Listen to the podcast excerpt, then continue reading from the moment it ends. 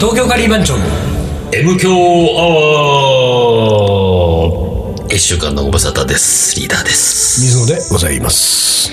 さあ、6月入ってきました。ええ。えー、もう半分ですか今年も。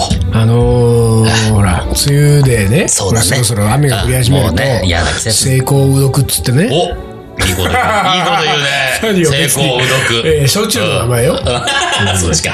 成功うどくっつってさ、やっぱりほら、雨の降った日は、うんもう呼んでね無理に外出ないで、やっぱ部屋に入って将棋をやったらいいわけですよ。ね。あれ将 棋前回さ、あれ言ってたね、将棋の話。なんかさ、名言俺、将棋の名言の話をし始めてしたさよ、した。わあわあ、俺が一人で盛り上がったらさ、単独が今までにないぐらいのアクションでさ、ぐるんぐるん回したからね、言ってぐよる。ぐるました。うん巻いて巻いて巻いて巻いて巻いて巻いて。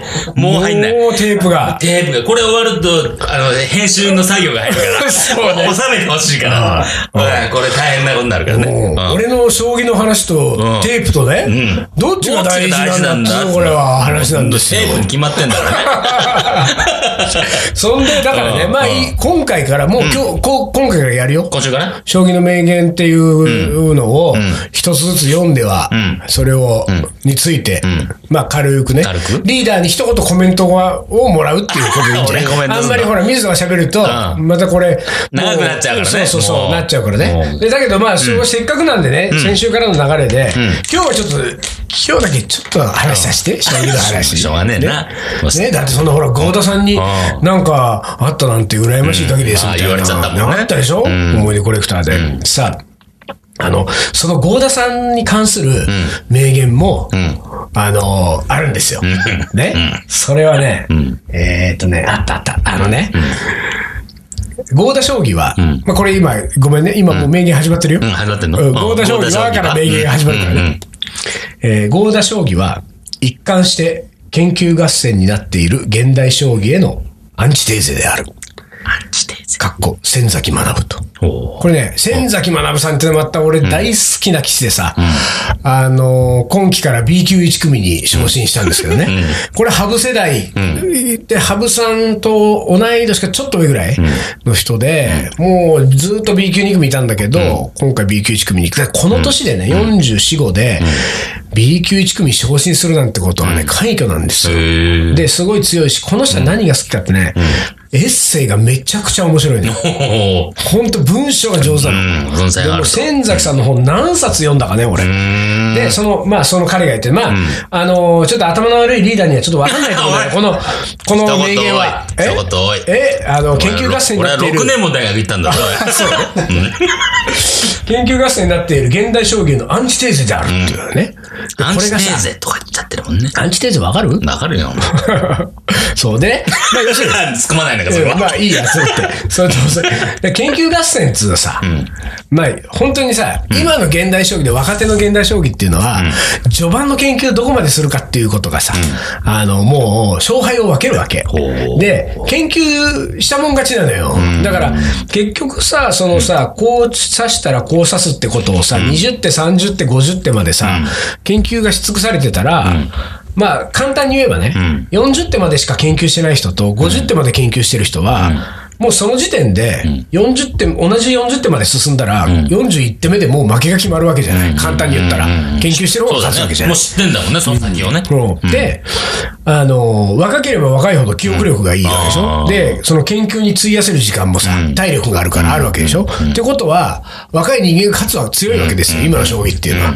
で、それに対して、もう40、40代半ばを迎えている郷田さんをね、自分の将棋の中で、そういう現代将棋に対するアンチテーゼをやっていると、すなわち、研究合戦では、こう、勝てない将棋を自分が指すとか、まあ、そういう、要するに、前にも何回も言ってますけど、彼の将棋には美学があるわけですよ。だから、コンピューター将棋も、研究には使わない。若手なんかみんなコンピューター導入して研究してるけれども。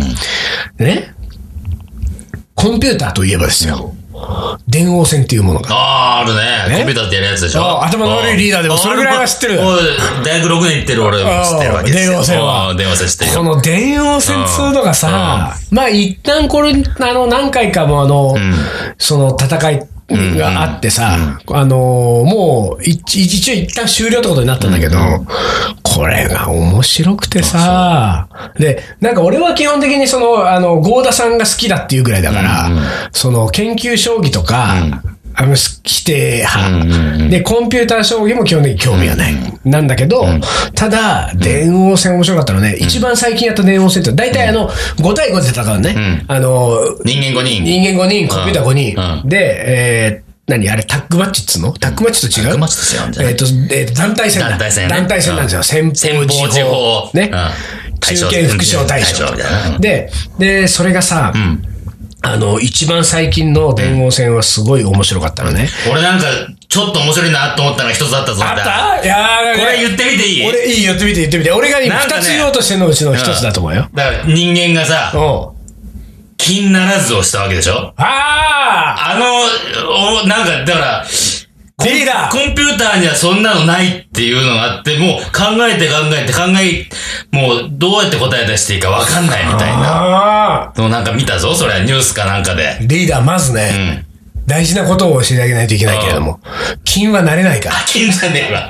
金じゃないやつが、な、なる、金になるからでしょと金なのか、誰金ならずって。コン金ピならュずーターにないどころか、 将棋にないよ、それは。金あはなならた、ずそよれ、な将棋にない手 ですよ。あの、あれだ。昔言ったでしょに二歩だ。二歩しちゃったみたいな感じだ。金な、まあ、そうそう、そうなのよ。がそれはね、今話をしようと思って、な長瀬さんね、な何がならなかったんだっけ角角ならずね。角ならずを指して勝ったというう、んこれがさ、じゃあちょっとかじってる、知ってる多少、そのちょっと、ちょあっれはと、ちょっとかじった。そう。んまあ、要するにそのコンピューターのバグだよね。うん、そうそうそう、そう、バグ、バグ、その角、まあ要するに、その、まあ、将棋っていうのは相手の陣地のその、えっと、3段目から向こう側に行った時には、ひっくり返って、まあよりこう、さらに強くなるのねスーパーサイヤ人みたいになるわけですよ。うんスーパーサイヤ人ねそうそうそうそで、うところが、うん将棋のルールとしてねう、ん。これは、ただのサイヤ人でもいいし、スーパーサイヤ人でもいいし、それは指し手が、うん指し手がね、決める指し側が決めらんだよねれるわけうん。で、でも、ほとんどの場合、まあ、あの、スーパーサイヤ人になった方が強くなるかうらん強くなるもんね、それが前提になってんだようん。だから角の場合だと、馬になるわけだ。馬になる。で、で、横もいけるんだもんね。そうそうだからそれは今斜めしかいけなかった角なが。らない方がいいっていう計算うん意味が分かんないもんね超レアケースなのよ。うんうんもう、それはね、あのー最後、例えば、打ちふずめが、打ちふずめっていうふ歩を打って、こう、なんか王様を詰ますっていうことが絡んでくる将棋とかだと、たまに意図的にならないってこともあるんだけど、それもうほぼ考えられない。で、それが、コンピューター側はそれバグで、えーそれを刺されると、角ならずとされると、混乱して、おかしくなるっていうね。そうどうしていいか分かんないんでしそょう。ぐるんぐるんぐるんぐるん回っちゃったわけでしそょ。れをプロ棋士の永瀬さんは、自分が練習将棋をしてる時に見つけたんだね。あれこれならずを認識しないぞ、おかしくなるぞっていうのを、えーなんか自分で見つけた。ってことはですよ、それやったらもう勝てるわけだ。で、それはもう彼の中に、まあ、一、一旦ある。ただ、100%勝てるという確証はないのよ。うんそうだよねって、確かになね、向こうがそれを修正してくる可能性もあるし、まあ、たまたま認識しなかっただけで、で、それが、あの、これで勝てると思ってならずやったら、あ、なあに、れならずでいいのならずでいみいのたいな、ね、コンピューターもひょいっとね。敵も、うんほら、そこパフォーマンスかもしれないかうら、ん練習将棋は。うんだからその辺は分かんないんだけど、とにかくそう、これはバグじゃないかっていうことを抱えつつ本番に挑んだね、永瀬さんは。で、本番で永瀬さんがすごかった。そして、僕も含めて視聴者がみんな盛り上がったのは何かというと、彼は、自分の気力で、んもう、勝ち筋が見えた。お要するに自分が優勢になっておー、このままいったらこれは勝てる将棋だっていう風なのが見えた。そして、えー周りで観戦しているプロ棋士も、ああ、もうこれは永瀬優勢で、このままいけば勝ちですねっていう判断が、ほぼ下りそうになった局面で、ならずを指したのなよらずを指し。ということはですよ、すなわち永瀬がやったのは、実力で自分の方が上だということを証明した上で、ねえねえ君、これバグなんじゃないのまでをを指摘して、うんその対局を終えたわけ。なるほど。これでもう、水野を含めて、全国のファンは拍手喝采ですよ。おーおーなるほこど。んなにかっこいいやつがいるのかおーと。おーおーおーどうなってんだよ、プロ棋士は。つって、もう大喜びね。俺なんかどっちかっていうと、そうプロ棋士 B 期だから余計にですよ。長瀬かっこいい。で長瀬はもうずっと済ましてるの。うんずっとこう。涼しい顔で。うんで、まあ、自分の中では勝ちは読めてたけれども、うんでもこれでね、あの、向こうが、あの、そこ修正してきてるきてる可能性もあるから、後の記者会見ね、修正してきていても、たとえね、それでも自分が勝ち筋に持っていける自信がなければ、あの手は指しませんと。で、これに対してよ、うんコンピューター側の開発者のんインタビュー。うん。これも割と、いなんていうか潔くて素晴らしかったんだけど、えーこれはバグでしたと、僕の、まあ、ミスですと。で、みっともない将棋を、えー残してしまって申し訳ありませんでしたみたいなことを言って、それ以上のね、恨み節を言うこともなく終わったわけですよ。なんだよ、この人間ドラ あマあ、。そうだえね。もう、もうう最高じゃねえかと思って、うんうんうんもう俺なんかもうほんとさ、もう涙、もう涙出そうになるぐらいさ、感動したわけよん。で、こう、そんなことがあって、これが第2局だったのかな。で、その後3、4と負けて人間が、1局に、一局目、2局目勝ち、2勝2敗で迎えた大将戦ですよ。ん。一番盛り上がるね。これ大将戦はね、阿久津さんっていうね、プロ棋士がね、えー戦ったんだけど、また事件が起こったわけ、あれそこで。あそれは知らないぞねこれ、あのー将棋興味ない人すいませんね、本当に。 いいんだよ、そんな。えーいいいいそんなこのれ気にしなくていいんだよ、もう。これはね、阿久津さんはね、似たようなことだったんだけれども、彼は、彼も練習将棋で、あるバグを発見したと。ほうで、それは、うんはめ手のようなものでね、はめ手っていうのは、要するにこっち側が、なんていうか、その定石に近いようなものをこう分かっていて、この手指していく、向こうはそれ分かってない、気がつくと、なんかこう、あの、逃れられなくなってるとか、気がつくと損してるとか、っていうふうな、そのある、はめ手の手筋とか手順があってね、それに気がついたんだよね、阿久津さんは。ちょっとここでわざと一回隙を見せると、おそこだっつってコンピューターついてくるぞうと。ん来ちゃだうわけだうんからうんそしたらその後うまく対応すると、ん実はクモの巣に、んあのねあ、ー虫が引っかかってるみたいな、うん身動き取れないみたいになってるようなさ、はめ手があって。で、それは、えー実は、阿久津さんそれは自分で発見したんだけれども、えーその前から、その将棋マニアの間では、そこのこ、そのコンピューターは、あれをやると、勝てるっていう、おーそういう実績があったのよ。おーアマチュアで一回それを倒した、その手をやって倒した人がいたの。だから、詳しい人はそれを知ってたのよ。で、アクスタがそれを知ってたかどうかは別として、自分はそれを練習の中で気づいたと。で、それは、その要するにね、その永瀬さんと違って、自分の勝ちが読めるようなもう中終盤のとこ入り口まで行って、その手を指す話じゃなくて、序盤のかなり早いところで、そのはめ手が行われるわけですよ。でね、阿久津さんは、それを分かっていて、それに誘導したわけ。うんね。誘導して、うんで、要するにそのはめ手の手順に入ってったのよ。そしたらもうそれってもう本当にさ、20, 20手とかさ、十数手とかっていうぐらいのとこ、時にもうそうなっちゃったわけ。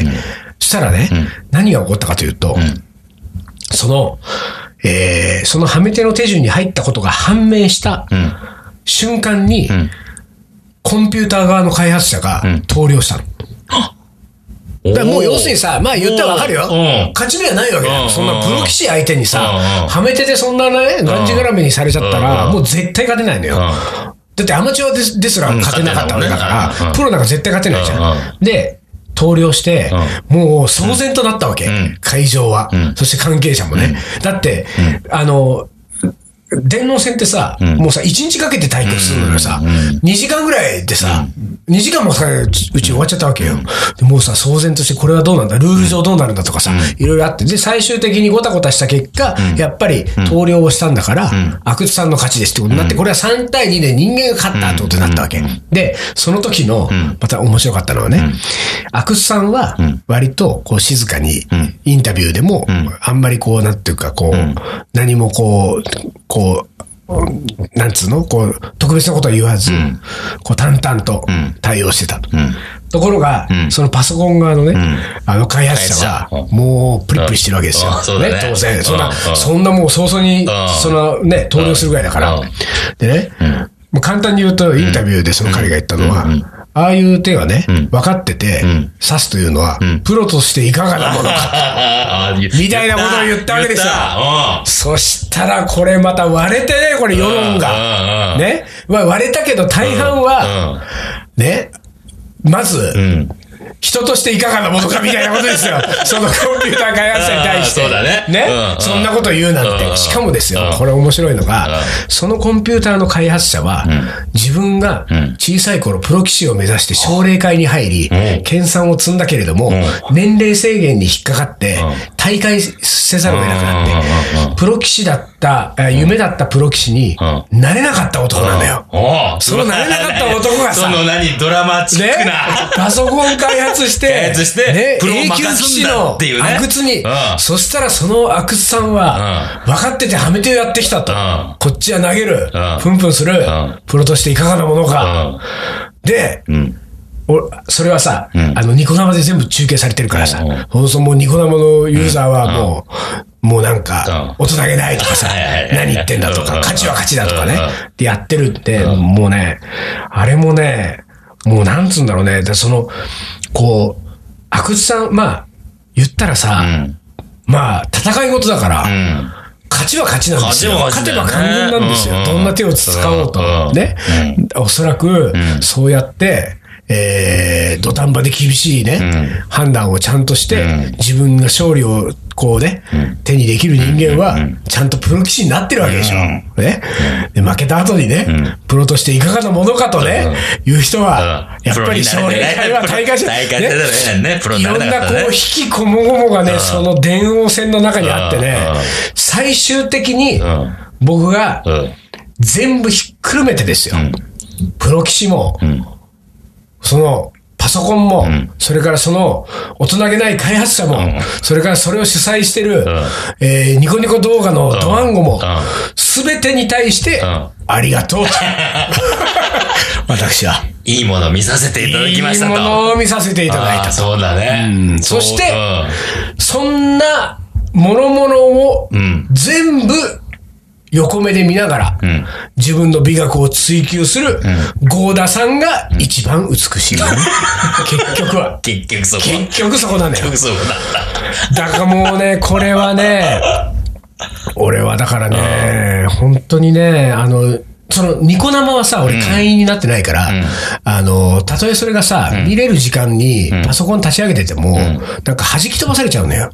そう、有料会員しかうんうん、なんか埋まってくるあーそうなとんだ、無料会員はポーンで飛ばされうんて そうなんだ、見れなくなっちゃうわけ。そうなんだでさうん、で、かといってうんさ、俺その、有料になるともね有料になりたくないじゃん。なんか負けた気するね、そこね。将棋だけなんだか俺みたいうんな。だからただ、将棋だけなんだけど、将棋でその見たいものがもう山ほどあんだけどねあそう。なまんだあ、あんだけど、まあでも、さすがに有料会員になれないからさ、いつもそう、もう飛ばされるの分かってるから、もうそういう人気のやつは、もう見ないわけ、みんなこまん生はね。ただ YouTube に、ニあ上がるコんだ生がそのまんま上がるのよ、翌日ぐらいに。でそれを見ながらさ、もう、俺の中での電王戦をやっちゃったりとかするわけ ですよ。一日遅れの電話線いがや。本当に。もうね、なんで俺ね、その東京将棋番長じゃなかったかなって思うわけ。 今からでもそうなんじゃない遅くない今からやったら。うん。じゃあ俺仮番長やめて。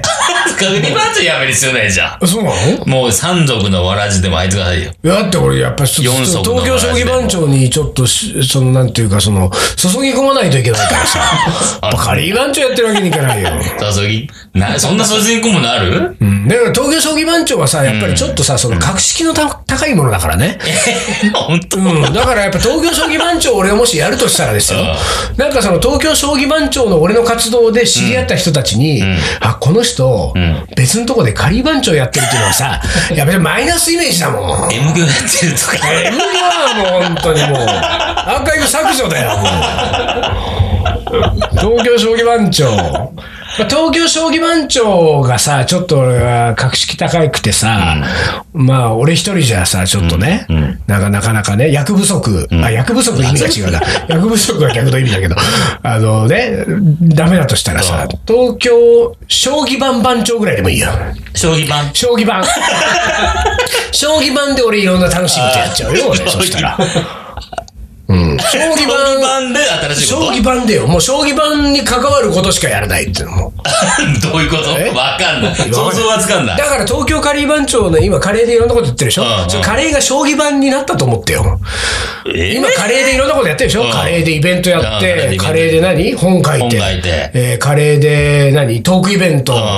えー料理教室。料理教室ねレ。シあピと開発何やってる東京ガリバン長は。うん、カレーで CD 作ったりな。 CD 作ったうり、んカカレーレーでなんか、うん女の子とデートしたりしてるデートでししたょそれを全部将棋盤でやんだよ。将棋盤でやる将棋盤わけで女の子とデートして。でき ないわ。絶対できないわ。それはどんな女だよ、そこいやいやいやいに。やそこに将棋盤でデーあトすのる女ね、やってったことがある人がいないからみんなできないと思うだけでうんいねや。俺はやるよ。絶俺は対できない東京将棋盤番長だったら俺二足のわらしでもいいよ。あ、そう。じゃあ、頑張 って。で、東京将棋盤番長を最初、じゃあ、あの、一応副業として始めるよあー。よく仮番長よくね。うんで、それで東京将棋盤番長が結構盛り上がってきたら、ある時から俺は東京将棋番長に、番抜いちゃうんだ。番を抜いて、スッとスッと抜いてね、スッと抜いて、その格上げするから、その時は申し訳ないけど、俺仮番長や める。で、それはいいでしょ。まあそうね。そうなったらしょうがうなんい。そうだった仮にもう、将棋盤がそんなにいけたら。そうだね。 うん、いけない。絶対いけない。よし、俺ちょっと、あの、ここでも募集しますよ。東京、あの、将棋盤でうん、僕とデートしてくれる女子を。あの、まずはそこがわかんないよね。 そこは分かんないとこがいいじゃない の。どんなことがそ起んこなるのことかがわかな。んないけど、そこに来いと。将棋盤デート。闘技版デート。わかんない。カレーの。おもこれ。思い出コレクターの時間です。はい。行きましょう。はい。えー、30代女性。はいマキさん。こマキさん。れさ、タイトルがね、うん。思い出というより現状ですが、てんてんてんっていうタイトルなのよ。ずいぶん意味深じゃない未か信いだね。えー現在進行形どうだ。するなんかすごい重たい人生相談だったからだ ったら。はいね。えー、リーダー水野さん、丹野さん、こんにちは。お。丹野さんも入ってきましたよ。これは、出ますね。ちゃんと。そこそこのヘビーリスナーリですスよ、ナーですよ、こえれ。えうえー私は2012年に東京最高カレー部部会に参加して以来、ん。おー、なあかーしい、ね。リーダー出たねそういやねそうだよ、出たよ。あー今リーダーがきょとんとするかなと思ってた バらカやそそうだれ、そうそだれぐらいは記憶にあるわ。リーダー記憶のなくなる俺だけどねも、それは覚えてホまスすよトスピーカーお願いしたんだよ、俺ね、うんうんそうだそうだ、えーまあで参加して以来、すっかりカレーの虜になりましたと、ほうほうほう。ねえー現在は海外在住でほら。この m k o アワーをとても楽しみに聞いております。海外リスナー、あれだ、いい前ちょっと回もどこだっけどっかいたね。カナダじゃない、どっか。シドニーだっつってね。海外、この人どこなんだろうね、このマキさんね。えー今は日本のテレビやラジオを自由に鑑賞できないため、このポッドキャストは、日本を感じるひとときの癒しです。 感じんのか、これで日本。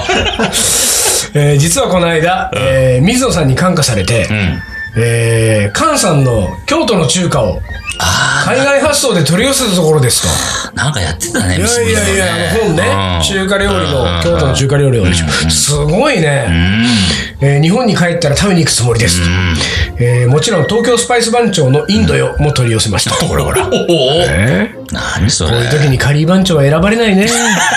スパイス番長が選ばれるんだね、これね。えー職場に持って行って、えーインド人同僚に見せたら、懐かしそうにページをめくっていましたと。コルカタ出身の彼は行ったことのあるレストランについて嬉しそうに話をしてくれました。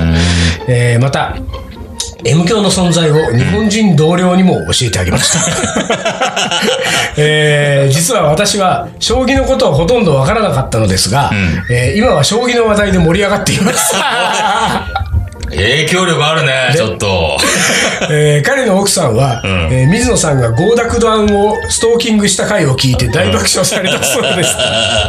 あのね、合濁弾をね、もう俺の中ではストーキングしてるつもりはないんですよ。うんでもストーキングでしところがこの合濁弾のストーキングの回はね、まあ、ものすごい反響だったわけ ですよ。いろんな人からた。。 そう。えええーまあ、賛否両論合わせてですがね。ピピじゃなかった。 ピピカタロンじゃなかっえーさらに話は変わりますが、えー4月12日の BS 富士のんテーブルオブドリームズ、夢の食卓。た。出た。出どうしても見たくて実家の親に録画してもらいました と。ちゃんと撮れているか不安だったため、電話で確認したところ、父が、ルネッサンスのワインの人がカレーを作ってたよと、 得意げに言っていました。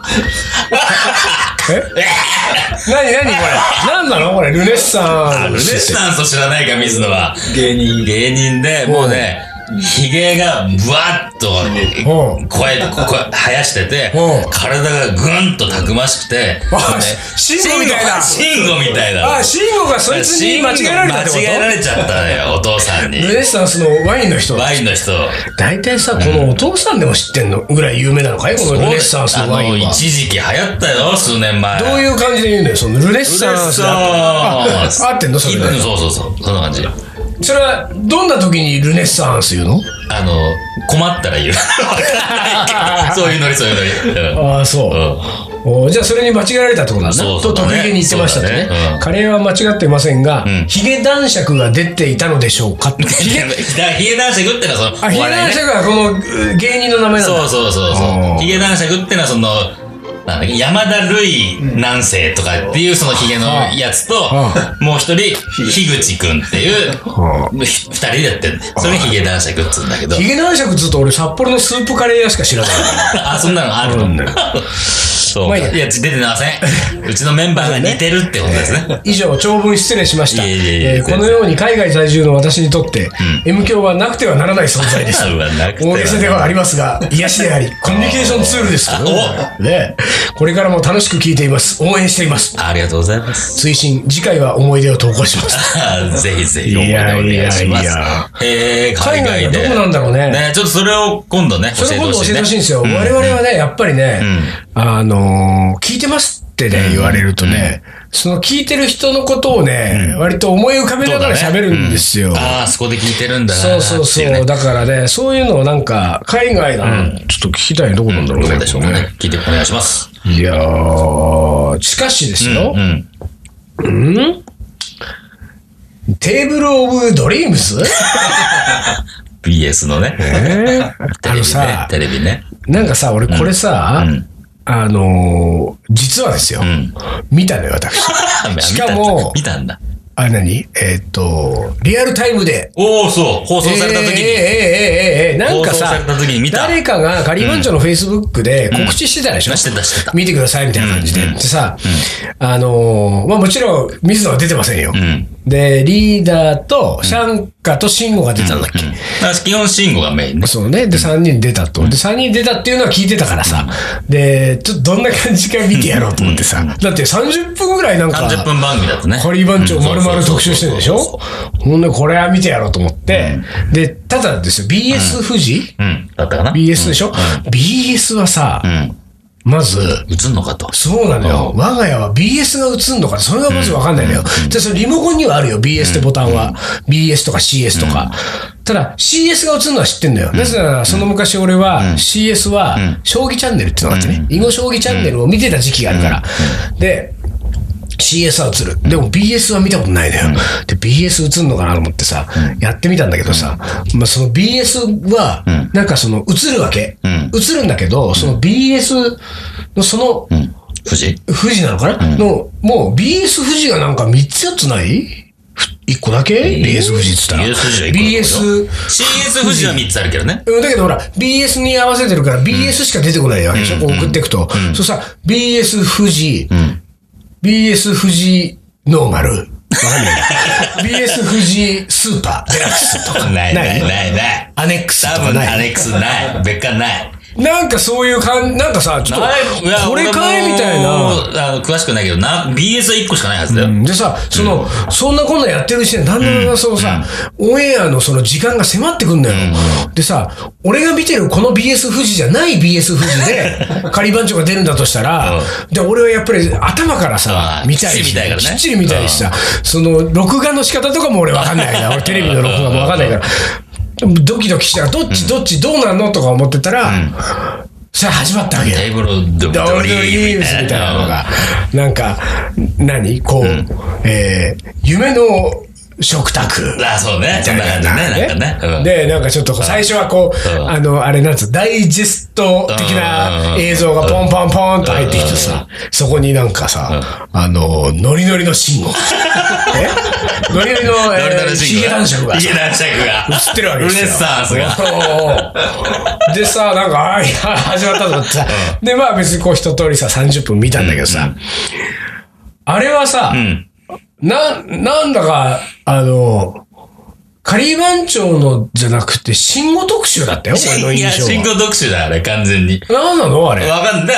もともとはさ、俺のところに来て、俺がノイでやってるイベント、だからノイを取材したいって来たんだけど、俺はなんかもうノイでもう客のことも客、許可取んのもめんどくせえなと思うってんいやいやいやいもやう、ね、うちらほら、そんな好きでもないかまら、あねめんどくさいなってことになって、そなんか、ほんのり断りがあったら、あ、でもメンバーもう一人ちょっとイベントやってるんで、そっちちょっとや、どうでしょうかね。ほんで、ヒゲ男爵に慎な吾っちゃったヒゲ男爵。東京カリー番長のヒゲ男爵が。を紹介したら、なんか、あの、面白がっちゃったみたいで。それでヒゲ男爵がブレイクしちゃったなそうそうそうだからあれじゃないの、うんその、番組のディレクターはヒゲ男爵だと思ったんじゃない のそんなバカな。そんなバカな。ヒゲ男爵さんが、カリー番長さんだったんですね、みたいなことだったんじゃないのそんな間違いしないでしょ。まあいいやでもまあそんなこんながあってでも、あ面白かったみたいでさ。まあいいやそあ 自分でし といて。今興味ない から。